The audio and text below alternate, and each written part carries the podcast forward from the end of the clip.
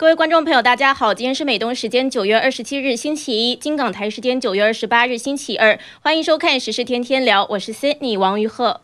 大家好，我是秦鹏。中国十几个省市近日是陆续停电，在华北、华东、东北均造成一片混乱。那此事是诱火了雕盘侠《环球时报》的主编胡锡进，网友帮他改作业。不过，这个停电的背后真实原因到底是什么呢？这期节目我们会给出独家的分析，然后探索背后的三大谜团。另外，外界观察到，中美呢近日发生了一些秘密的沟通和合作。一方面，很多人在观察说孟晚舟和加拿大人质交换事件背后的谈判过程。另一方面，南华早报呢爆出华尔街大佬高盛前总裁秘密访华，那这次访华又产生了什么影响呢？那我们今天会聊这两大话题。当然，喜欢我们节目的观众朋友也欢迎点赞、订阅、留言、转发。节目最后我们会和大家互动。那我们首先看到是这个中国的拉闸限电冲击持续的扩大，已经有江苏、浙江、广东等十多个省区遭到波及。近日呢，更是导致东北一片混乱，从重工业到轻工业，还有太阳太阳能这些产业都受到影响。那当然，居住区的无预警停电，也让本来已经很艰难的普通老百姓更添烦恼了。沈阳市工信局是说，因为电力缺口巨大，为了保证电网安全，限制供电。那另外有一个吉林市的新北水务公司发表的消息说，按照国家电网要求，要有序的用电，将会不定期、不定时、无计划、无通知停电限电，而且这种情况还将持续到二零二二年的三月份。看来民众会真的是非常苦恼了。对，是的，我们看到了这一波的限电，不仅导致很多地方的工厂停工或者放假，影响了生产。还看到很多发生了很多连锁的事件，比如呢，很多人因为停电没有办法做饭，只能到街上去找食物。辽宁省呢是出现了有二十三个人因为此造成了煤气中毒。沈阳是多个红绿灯也突然因为停电造成了交通的混乱。嗯。那我们看到是有一些家庭因为停电，冰箱内的食品变质了；还有一家三口，据说是因为停电，家里的排气扇无法运转，导致煤气中毒，不得不送医救这个救治。那也有的医院呢，是因为停电导致病人无法做手术。那住在高层建筑的人呢，也不得不走路上下楼。还有一名孕妇是告诉财新网，说自己爬了二十四层楼。那最低气温已经降到零度以下的东北地区呢，这也是意味着民众要面临一个难过的冬天了。那在长春更是发生了一个事故，是摩天轮转到半空的时候，突然间停电，很多人都卡在了空中。我们来看一下视频。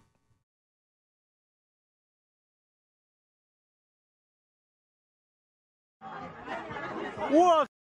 没电了，完了下不来了。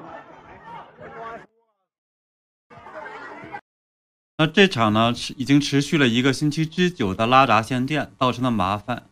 到现在不仅没有停息的迹象，反而是愈演愈烈。东北多地是没有通知突然停电，已经影响到了居民生活。有些地方呢，一天停几次电；有些地方停电超过十二小时。停电区域呢，多集中在地级的市和农村地区。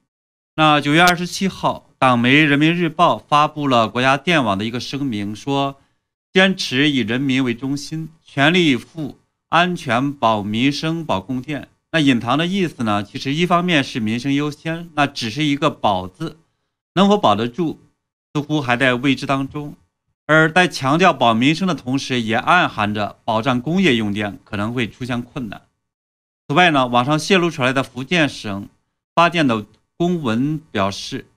该省的电力部门呢，预测十月到十二月份也将出现大量的电力缺口。嗯，这个持续的限电也让刚刚过去的周末沉浸在孟晚舟回到中国的很多民众从喜悦中清醒了。特别是一直以来是以爱党爱国群众多而著称的东北地区，很多人就开始对中共官方的做法开始提出质疑了。就说呢，是不是工业复兴就是每一家都买个发电机？那还有人说，以后的场景是不是就是各家自备发电机，莫管他人蜡烛光？那还有的说是，请问我们是生活在北朝鲜吗？嗯，对，这两天呢还发生了一件事。就是《环球时报》的主编胡锡进的一篇微博，也被翻了出来。那里边呢是骂台湾是大停电的，胡锡进呢还得意洋洋地说呢是大停电，这是严重的事故。台湾人还没有上海人多，大陆哪个发达省或者大超大城市，如果隔四年无缘无故出一次停电，想想看得成多大的笑话。他还说呢台湾是政治挂帅，等等等等。那台湾呢是已经是一座危楼。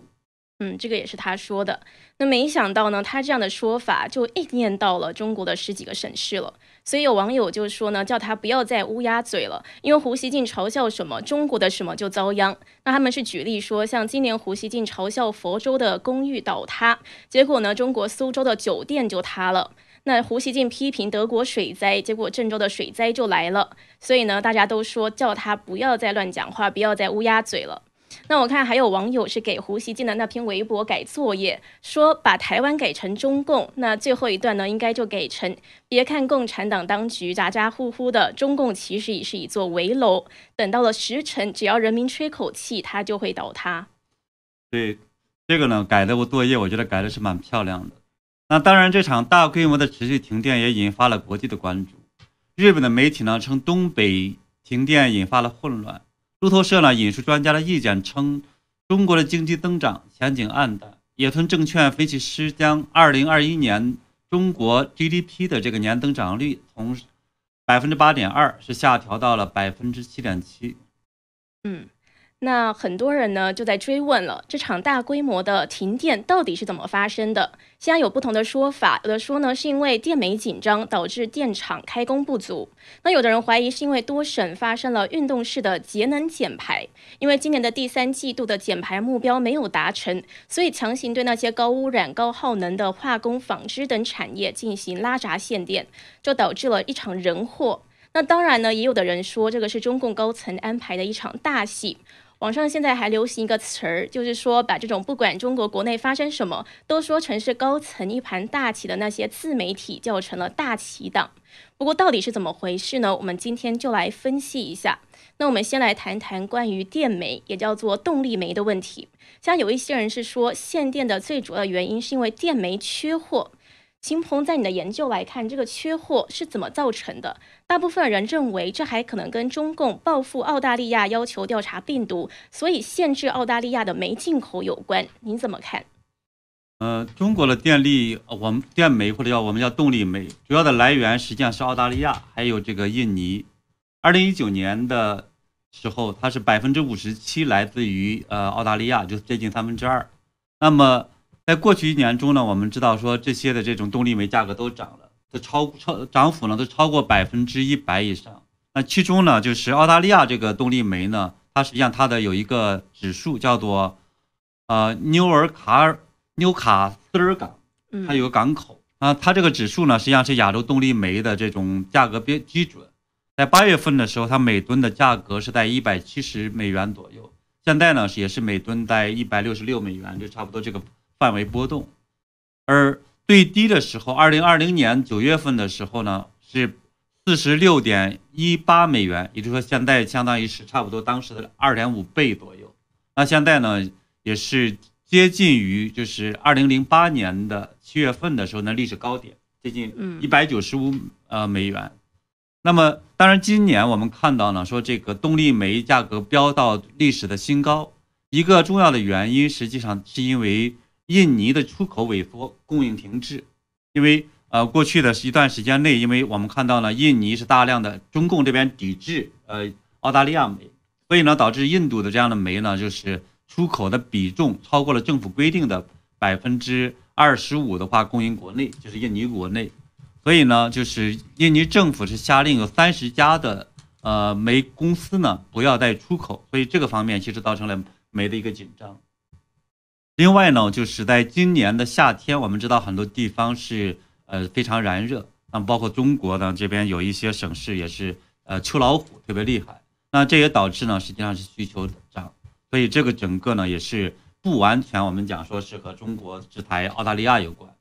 当然中国制裁澳大利亚呢实际上也是呃很大的一个关系，那比如说我们看到进入九月份，为什么夏季要结束了又增长了，是因为呢中国的这种。呃，进口，那么它又在呃开始进入冬季了，开始囤货。那么囤货的导致呢，就是整个说大家又在这个去抢货，抢货最后导导致涨价。所以这个呢，也是可能受去年的时候，那么因为制裁澳大利亚，导致呢说呃整个的拉闸很多地方拉闸限电，这个可能也受了这些影响。嗯，不过呢，也就是说，中共官方说现在限电和澳大利亚无关呢，这个就是官方的说法就不太对了。那还有的人说，现在缺电是因为电厂现在电价不能够上涨，所以发电越多亏的越多，很多的电厂都躺平了。不过为什么电价不能涨呢？呃，对中国的这个电价呢，我们知道说它要呃向上涨的话呢，它相当于是要到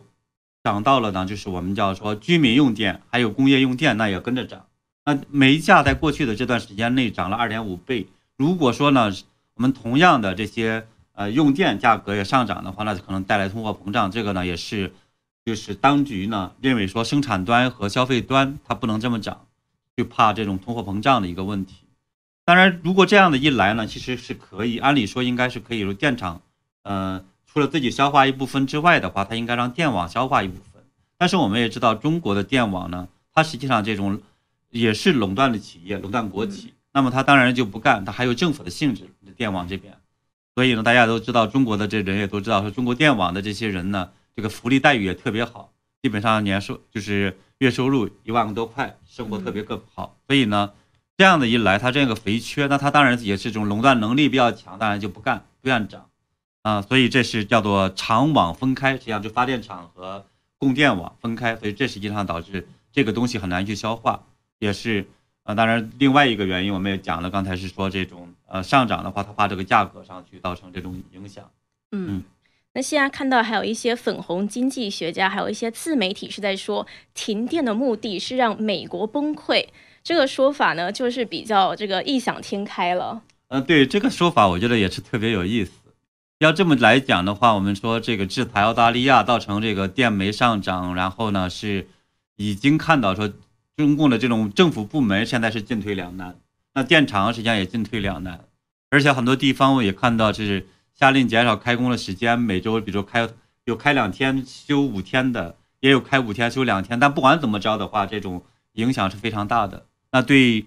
工厂来讲，如果不能按时完成订单，那就会损失信誉，这实际上也会造成客户的流失。那这些订单就跑了，跑了之后，它怎么会造成美国去崩溃呢？啊，当然你要说是能够造成美国崩溃，干脆中国网上有人也就嘲笑说，干脆中国停这个两三年电，大家用电好了，对吧？用蜡烛好了，让中让美国崩溃了，我们再开始用电。所以这个说法其实本身就站不住脚。还有人在讲说，这个因为呃美国呢现在发美钞比较多，印的钱比较多，所以呢这个钱不值钱了，所以呢呃美中共呢是为了说让这些呃。不不让美国人去拿这种贬值的钱去买东西，所以不卖给美货嘛给美国。我觉得这个也很好玩。那如果说这些领导们或者中共的这些美元不愿意要的话，我觉得倒可以分给大家。是，所以呢，现在呢就有一个说法呢，就是说中南海在下一盘大棋，叫做所谓的大局观，也叫做大棋观的阴谋论。那有网友就反驳这种说法了，就说那为什么每一次中共打人的时候，痛的都是自己？对，所以我们看到其实经常是这么自相矛盾。那很多自媒体其实也是为了博那些粉红的眼球，就完全不管不顾事实，因为他们也不敢去讲真话。一讲真话的话，其实我们大家都知道带来的结果，实际上可能会封号啊、删帖呀等等的这些。结果我今天给大家看到有个笑话，有人就嘲笑这些大旗论的人，他说呢，梁家河小学附属清华大学以后呢，只有一个学院——大旗学院。那这个学院呢，只有一个系是大旗系，这个系呢，只有一个专业是大旗专业。大概小粉红呢，都是从这个专业毕业的。那毕业之后，有人就会问到说你是什么职业的？然后呢，这个小粉红就回答说我是下大棋的。是，这个真的就是玩笑话了。对。那我们另外再看到今天要聊的第二个话题，就是南华早报日前是披露华尔街的资深人士约翰桑顿秘密访华，充当美中的沟通渠道，而且把桑顿比喻为基辛格。那所以我们来讨论一下中美台下的交易。二十七日的时候，南华早报是首先报道说，巴里克黄金公司执行董事长也是前高盛总裁桑顿，在今年八月下旬的时候访问了北京，密会了中国的副总理韩正。那他不仅不顾白宫的反对，前往新疆参访，还建议中国将美国的要求，在这个二零三零年达成碳达峰的英文说明改成，那就是把它改了一个一下，从白二零三零改成 before 二零三零，用来安抚美国。所以可以看到呢，桑顿是就充当了一个这样中美之间桥梁的这种角色。那报道还提到，桑顿享有与其他外国人不同的准入待遇，并以此在美中两国最高层之间传递信息，就把它堪比成了美国前国务卿基辛格一九七一年的秘密访华之举。那看到二十八日的时候，《南华早报》又接着报道说，在拜登上任之后不久，桑顿就在北京会见了王岐山，有了深入的谈话。桑顿告诉他一些美国政府的优先任务，包括遏制疫情、重振经济等等。然后还说，习近平和拜登的个人交情，也许可以修复两国的关系，包括贸易。那桑顿此行还会见了刘鹤、杨洁篪。报道说是桑顿促成了六月的时候刘鹤和美国贸易代表的通话。那南华早报引述消息人士的评价是说，桑顿的作用就类似于这个基辛格的访华。那我们知道，基辛格访华导致了美国和中共建交，让中共享有了四十多年的和平与发展的机会，使中共有了今天的国际和经济地位。那秦鹏，您认为约翰桑顿的这个作用可能有这么大吗？嗯，我觉得这个有点夸大了，因为我们知道基辛格是当时呃美国总统尼克松的这个国家安全顾问。那他在一九七一年访华之后呢，实际上造成了以美国为首的这些西方的自由世界对中共整体的开放。让已经对内呢陷入文革和经济接近崩溃，对外和美苏共同交恶的中共得以续命。那后来的呃历届的美国总统的对华政策基本上也是延续了基辛格的这样的一套策略，直到了川普时期是发生了逆转，可以说是中共就是就能有今天是和基辛格对他的帮助或者开放直接是有直接关系的。那。约翰桑顿现在我们看到呢，是对中共来说，当然他现在属于内外交困的这么一个状态，特别呢是和美国这种交恶之后，就是呃，整个的西方自由世界也开始呢对中共的态度是整个在发生转变，所以呢这个时候的话，桑顿对中共给出这种建议传话，当然对中共来说是雪中送炭，但是呢。我们也看到，说自由世界联手对抗中共，这实际上是一个不可逆转的这么一个整个大的局势。所以呢，就是，呃，桑顿的这样的一段话，他对中共当然有帮助，但是呢，我觉得他也只能起到一点续命的这样一个作用，他不可能从根本上像基辛格那样改变这种中美关系这样的一个地步。所以，我觉得他有点夸大他的这个作用。嗯。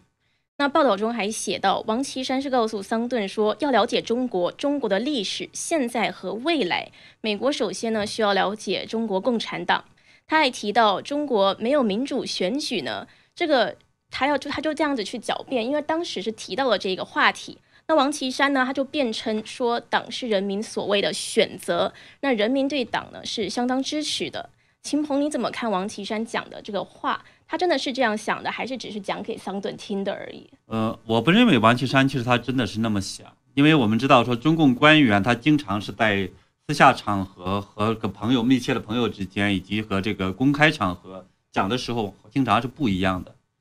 所以他实际上大家也经常说，这些人他实际上有两重人格，一种是人性的人格，一种是党性的人格啊。所以呢，就是。他哪哪怕呢是个，我们知道王岐山有的时候他可能之前鼓也鼓吹过，就是讲那个民主。但是呢，当他去面对这些呃代表党出面的时候，他肯定是替党唱唱颂歌的。这个我觉得是一方面。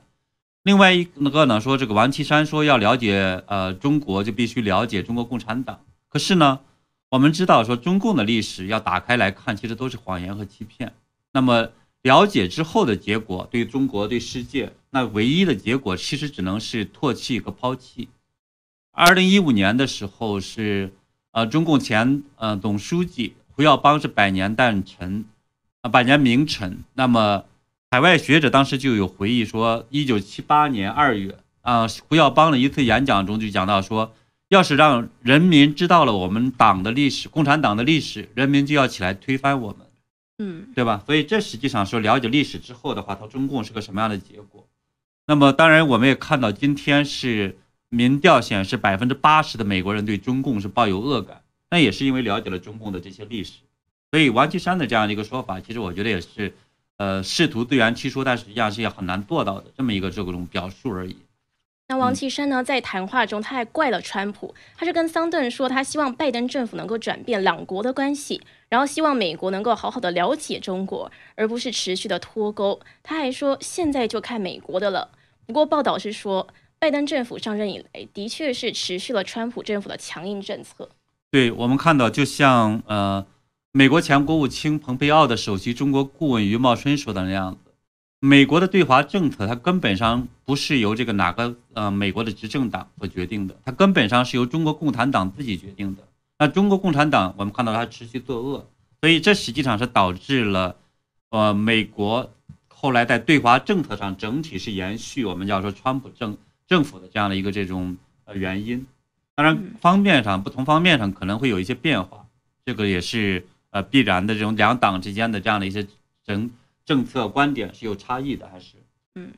不过呢，总体来说，从这篇报道看来，外界说的华尔街是这个代表美国的影子政府，自己能够私下和中共交易，这个就是说对了。嗯，我倒觉得有人还有另一种说法，就是华尔街呢，他有的人讲说是美半个美国政府，我觉得这个说法可能更准确一点啊，因为他你要说他完全决定美国政府的话，其实也是有有难度的。因为我们也比如也看到呢，在川普时期，就是他基本上没有听华尔街的，但是呢，在贸易谈判等方面的话呢，其实也能够看出来是华尔街的一些影响，包括高盛。高盛这个公司是比较在华尔街里边也是比较特殊的一个公司。那我们看到呢，是在呃联大演讲的时候，习近平他还强调了是说，中共呢是会联手世界去抗击疫情，然后讲了。中共对呃发展全球发展，还有呢气候变迁的这样的一个计划，他还这个可能，我觉得这可能就和这种桑顿给韩正出的主意是有关系的，对吧？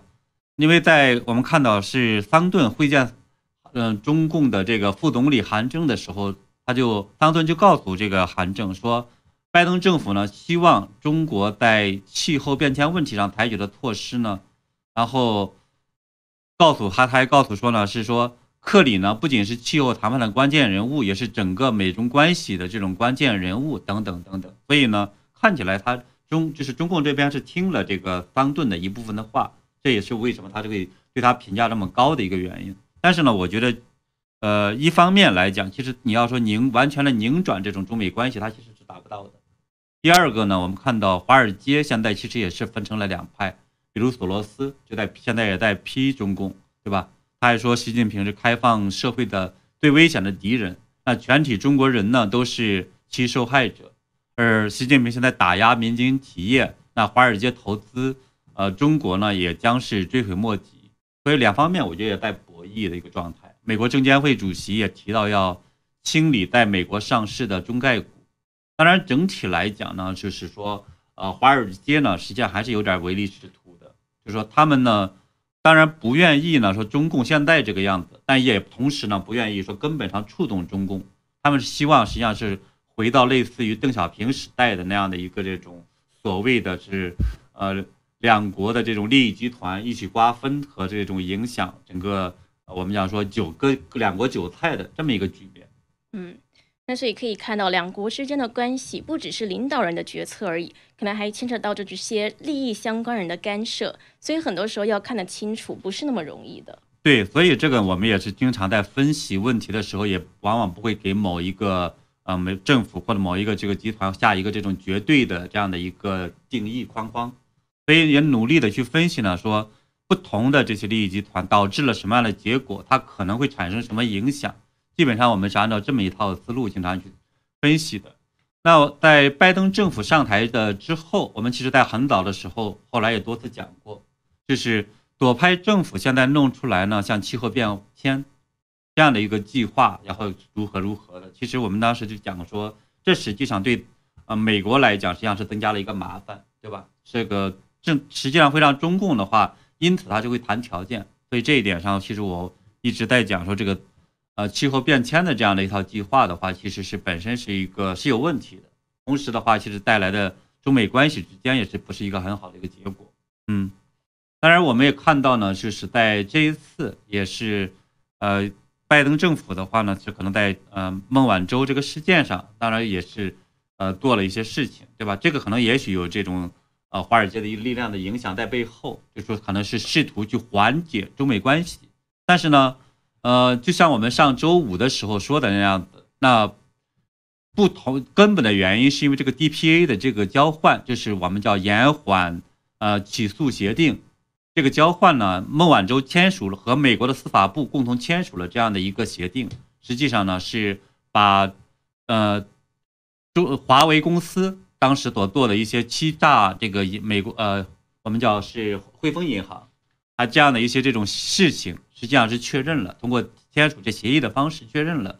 所以呢，实际上这样的结果对中共来说，实际上是一个败笔，是一个非常大的一个麻烦。这一点上和中共现在所鼓吹的说他呃取得了一个巨大胜利，如何如何的，我觉得其实本身不完全是一回事儿。嗯嗯，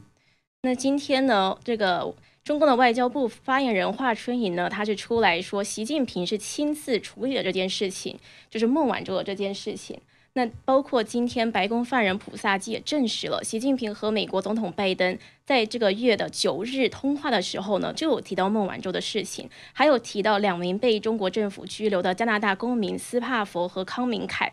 那当然，其实这这一整件事呢，是美国得到了孟晚舟承认华为犯罪的证据。那美国司法部也说要继续追究华为的案件。那加拿大人也获得了释放。所以呢，外界就在说，其实美国和加拿大算是赢了，反而是中共，因为他这个加拿大的人质嘛，被就是现在在说是搞人质外交，然后国际上他的声誉已经越来越差了。那孟晚舟回国大肆庆祝啊，表演这种民族主义，还有隐瞒协议的内容呢，也都被国际识破了。所以，像加拿大的外交部长马克加诺，他二十六日的时候，他就说，中共媒体的报道就主要是用于本地宣传而已。就连这个加拿大外交部长都那么清楚中共的套路了。对，我们在呃美国来讲，其实呃大家都很清楚呢。这个在控方，就是我们说检检察院的一方呢，和在和这个被告人之间呢，其实是有一种我们叫交易的这个性质。那么。这个呢，在欧美实际上是比较正常的一个一套做法。那么通过这种交换，其实是坐实了就是华为的公司的这样违法的一些事情。同时呢，在这样的一个事件中，实际上也暴露了中共的这种人权外交的这样的一个邪恶的本质。从长期来看，这些其实对中共来说都是呃不是一件好事情。那么，因为它彻底的摧摧毁了自己的这种国际形象。是，那我们今天的节目呢是聊到了现在中国的大停电，我们探究了这个背后的三大谜团。那还有呢，我们也聊到了现在呢，南华早报它爆出来的说，华尔街的大佬是密会王岐山啊，还有韩正这一些中共的高层，那他们是不是呢也影响了中美的棋局呢？这个也是我们今天节目谈的。那再一样，在最后还是和大家互动一下。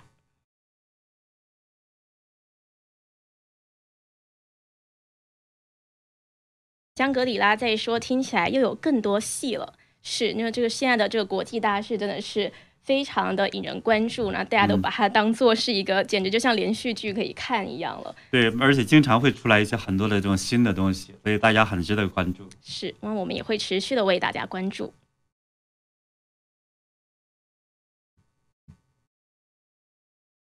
那有一位。观众叫做“匪求习近平六四天安门事件”，然后他的图是一个维尼的图。他说停电到三月，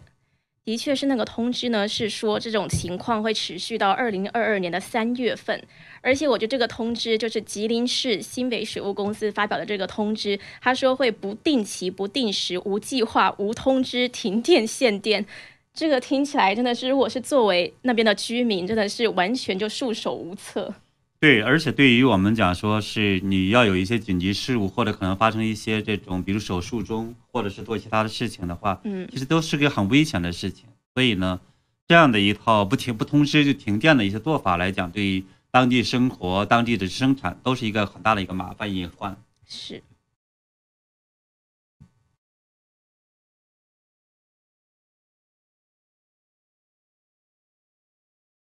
对，也有网友在讲呢，说是嗯、呃年年希志是吧？好像他说呢是听说东北一堆五粉五毛粉，他是讲说这实际上是确实东北的话，因为可能是和改革开放就做的比较差一些，所以呢他国际社会的接触比较少，所以这种情况下，他们其实很多人是非常讲这种呃对中共的很多很多说法的话，他是非常愿意去学习和重复的。那是不是比较封闭一点呢？比较封闭一些。当然呢，就是这一次的我看的挺没有意思的。如果说这个停电再持续的话，很多人可能也会醒来，挺有意思。嗯，对这一位观众年哲志，他也说，停电为了生产更多韭菜，可是应该是停，应该是相反，停电会让更多人清醒过来，不想要再当韭菜，可能啊会选择躺平。他说的是这个，我们看到网上有人开玩笑说是美国当年有一个停电，停电之后的话，隔年这个五月九个月之后，那很多的这个孩子新出生，他也许是认为有这种意思。哦，但是呢，我觉得中共肯定不是说为了这种多生孩子才故意停电的。有位观众吴清源他说，无预警停电多可怕啊！然后他说甩锅给北朝鲜。他这个讲的会不会是因为我们刚刚说有有有民众在说现在是怎样，现在是变成了朝鲜了是吗？回应这个，呃，对，他说实际上是呃，有网那些网友呢，实际上是把中共的现在的这样的一些做法的话呢，是比成了北朝鲜。是嗯、当然大家一直也是网上有人嘲笑说，中共实际上就是叫做西朝鲜。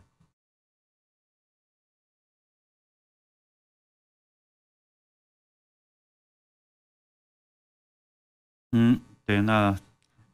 好的。那因为太多留言，现在是一时一时看不完。那是那还有一位观众 Cherry，他现在才上线，他说。我现在才看他的留言，他说，与其说要用通胀对付美国，还不如说是中共外汇美金不足，没钱买煤。对，也有一个说法的话，是因为没钱买煤了，他要保优先保粮食等等的话呢，导致了说这一次的我们看到东印煤的这种进口减少。嗯嗯，那好的，那我今天我们跟大家互动就到这边，非常谢谢观众朋友的收看，还有一直以来的支持，我们也会持续的为大家跟进时事。那非常感谢大家，我们明天见。